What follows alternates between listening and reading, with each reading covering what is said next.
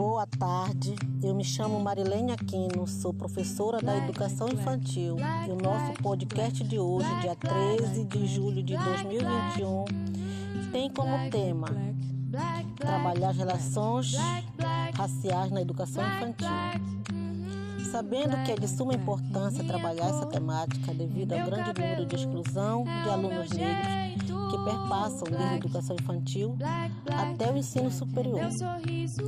E para que essa inclusão se efetive, é necessário apresentar propostas pedagógicas para se contrapor a essa situação e possa reverter esse quadro de exclusão. Quero frisar alguns pontos que acho necessário para empreendermos o nosso trabalho. Primeiro ponto, mostrar a importância de respeitar as diferenças. É uma lição que deve ser ensinada desde os primeiros anos da escolaridade. Segundo ponto, nada de acreditar que somos todos iguais. Antes de mais nada, é essencial reconhecer que existem as diferenças. Terceiro ponto, combater a discriminação na sala de aula será fundamental para beneficiar o aprendizado de todos. Quarto ponto, educar as crianças para o respeito à diferença, pois ela está nos tipos de brinquedos, nas línguas faladas, nos vários costumes entre os amigos e pessoas de diferentes culturas, raça, etnia. As diferenças enriquecem nossos conhecimentos. Vou apresentar duas propostas de atividade que podem nos ajudar a propagar o respeito, a cooperação, a reflexão crítica sobre os valores tão importantes para a formação humana na nossa sociedade. Primeira atividade: bonecos para vestir. Materiais: uma folha de papel cartão ou cartolina no formato A4, tesoura, cola. Como fazer? Recorte os bonecos e roupinhas. Em seguida, colhe os dois bonecos em papel cartão para que fiquem mais resistentes. Corte o papel cartão bem certinho, fazendo o contorno dos bonecos. Por quê?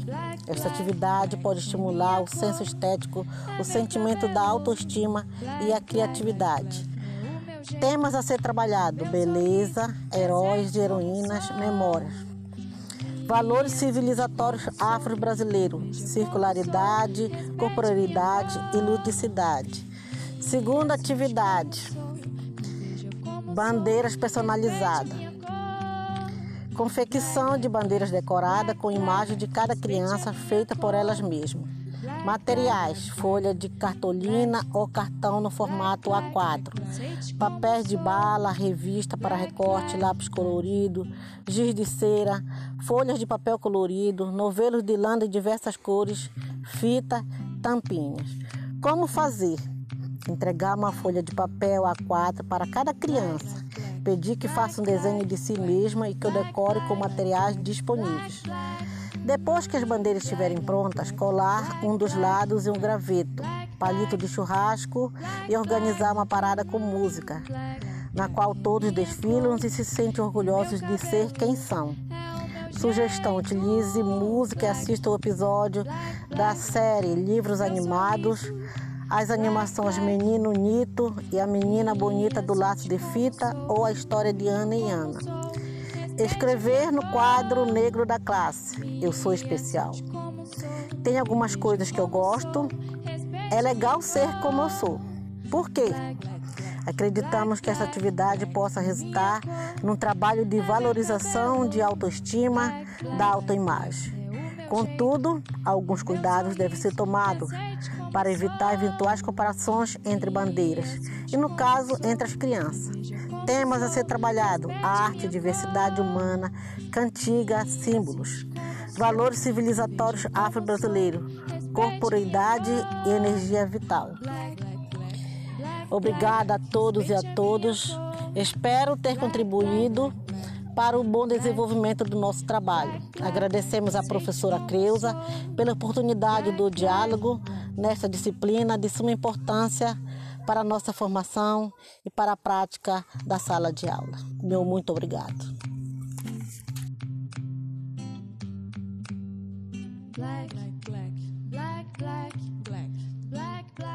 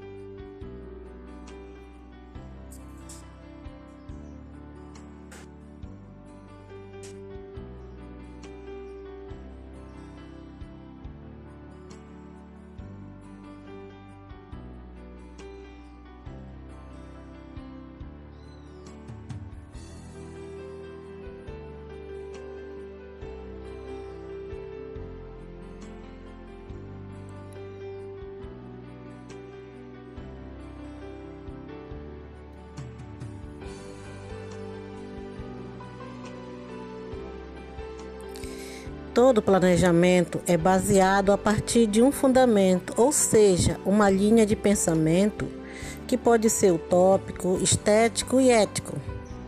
O fundamento utópico, esse pensamento refere-se ao sonho de mudar, de poder transformar essa sociedade, visando um futuro melhor para todos. O fundamento estético, esse planejamento, ao ser executado, precisa buscar a manutenção da harmonia desse meio, de acordo com os padrões da sociedade.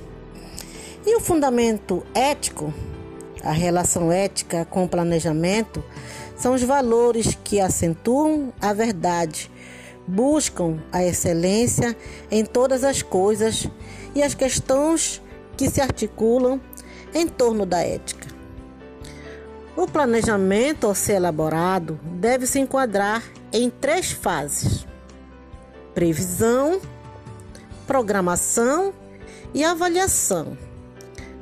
A previsão é o tempo da execução em que podemos trabalhar um projeto ou uma sequência didática. Programação é a fase da execução das atividades que visam alcançar os objetivos traçados no planejamento. E o que será avaliação? avaliação é o meio de analisarmos os resultados dessas atividades desenvolvidas e que podem servir para reajustar ou melhorar o próximo planejamento. Toda atividade do planejamento deve ser construída a partir de elementos o que? Por quê? Para quem? Com quem? Com que? Como? Quando? Onde? Quanto? Somente a partir desses elementos podemos projetar e decidir que ação que se pretende alcançar no planejamento.